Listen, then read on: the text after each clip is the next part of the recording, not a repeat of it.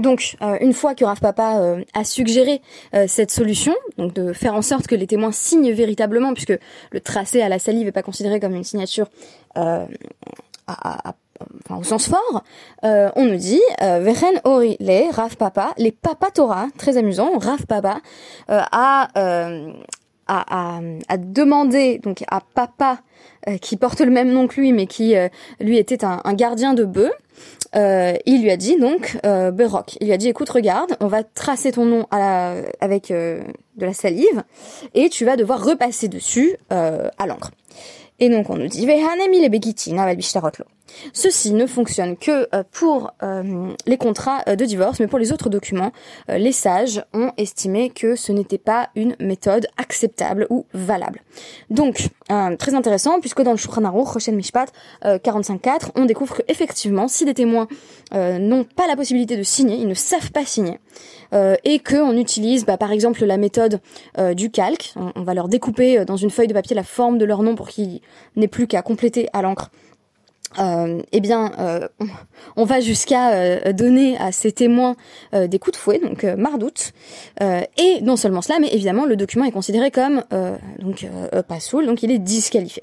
Alors ça, c'est la perspective donc du Shulchan sur cette question, à savoir qu'en général, on exige des témoins qu'ils sachent lire et écrire. Donc, on a une exigence d'alphabétisation qui me semble d'ailleurs correspondre à la plupart des, des, descriptions du monde juif comme étant euh, un monde où en tout cas, les, hommes euh, de cet âge-là, donc qui allaient faire office de témoins cachers, potentiellement dans la signature des contrats, euh, étaient largement éduqués, ou du moins l'étaient-ils suffisamment pour pouvoir signer leur nom.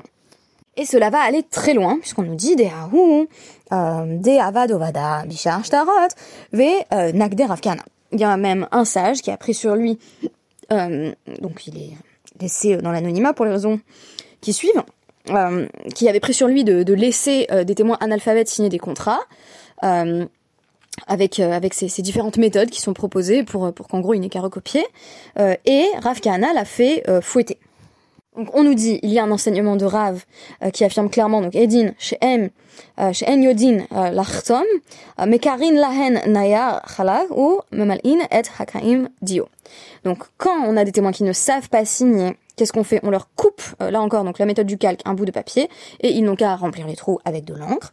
Et Raman Shimon Megamiel dit, euh, Bamed Amurim, Begite Nashim, seulement pour euh, les divorces euh, donc, euh, donc littéralement les divorces de femmes, ce qui désigne bien le fait que get euh, pouvait donc désigner un ensemble de contrats on avait par exemple euh, le get euh, de libération de l'esclave, qui est aussi appelé get, mais on avait appris au début du traité Gittin que quand on nous dit get, le plus souvent, c'est quand même euh, le contrat de divorce. Donc on nous dit à ce sujet, pour tous les autres contrats, et d'ailleurs y compris, c'est très intéressant, ah bah, chez Avadim, pour, y compris pour les lettres de, libération, les contrats qui témoignaient de la libération d'un esclave, il fallait que les témoins sachent lire et signer. Et sinon, euh, s'ils connaissait pas, euh, euh, voilà, qui n'avait pas reçu cet enseignement, en il ne pouvait pas euh, signer. Donc, on nous dit ensuite, vraiment, est-ce qu'on exige Kriya? Est-ce qu'on exige qu'ils sachent également lire? Parce que on pourrait en réalité leur lire le document et à ce moment-là, ils pourraient signer. Alors pourquoi cette exigence, là encore, comme d'habitude, hein, moindre euh, pour les Gitenashim, c'est-à-dire que euh, une fois de plus, on va faire preuve de euh, plus de souplesse, de moins de rigueur juridique avec les contrats de divorce qu'avec les autres types de documents, charge tarot. pourquoi? Rabban Gamliel, Shelo, Benot, Israël, Agunot, afin que les femmes juives ne restent pas donc Agunot enchaînées à des unions qui en réalité ben, n'ont plus lieu d'être, euh, qu'elles ne euh, restent pas, euh, comment dire, ancrées à, à, des mariages qui ont cessé depuis longtemps. Donc on a facilité, là encore, les procédures de divorce. Donc on n'exige pas euh, des témoins qui sachent écrire euh, dans le cas des contrats euh, de divorce.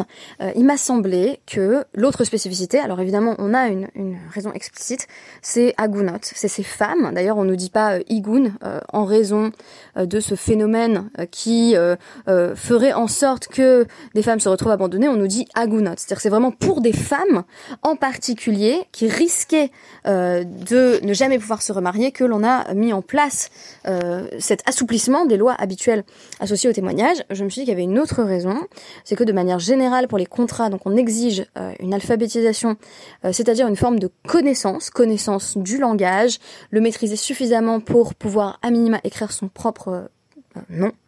Tandis que dans le cas des contrats de divorce, ce qui se joue n'est pas tellement de l'ordre de la connaissance. Euh, on dit souvent nul n'est censé ignorer la loi.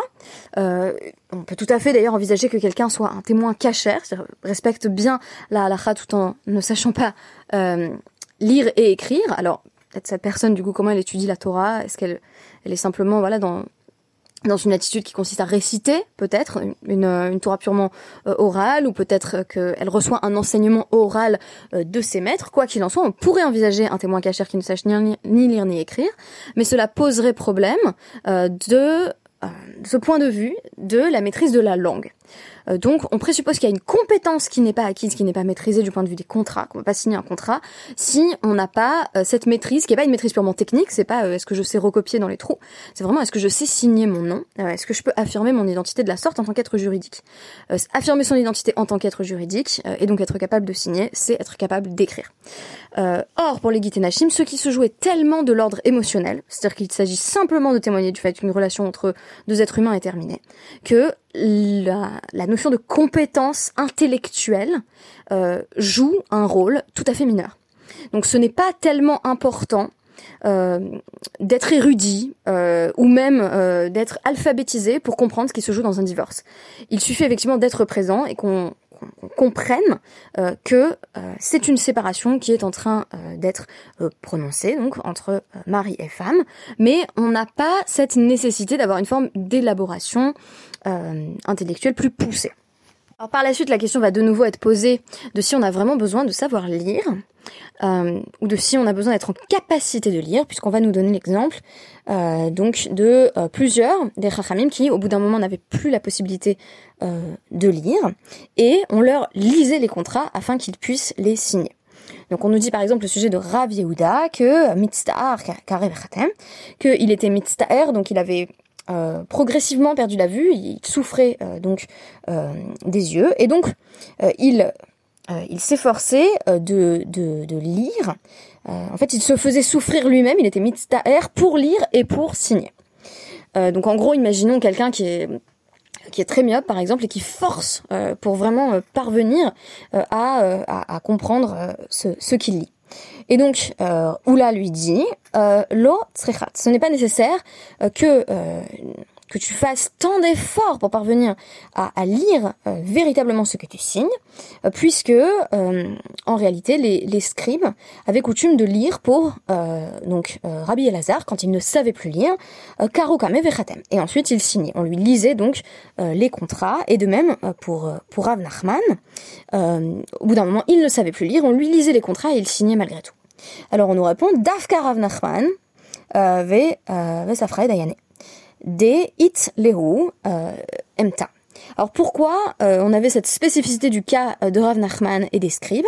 Eh bien parce que les scribes respectaient énormément Rav Nachman et reconnaissaient en fait que Rav Nachman en savait bien plus long qu'eux, même sur la halakha, et donc ils lui lisaient les contrats en disant on sait bien que là on n'a pas un cas classique si vous voulez d'analphabète auquel il manquerait une compétence, une connaissance, mais on a un homme qui est érudit et qui a perdu la possibilité de voir.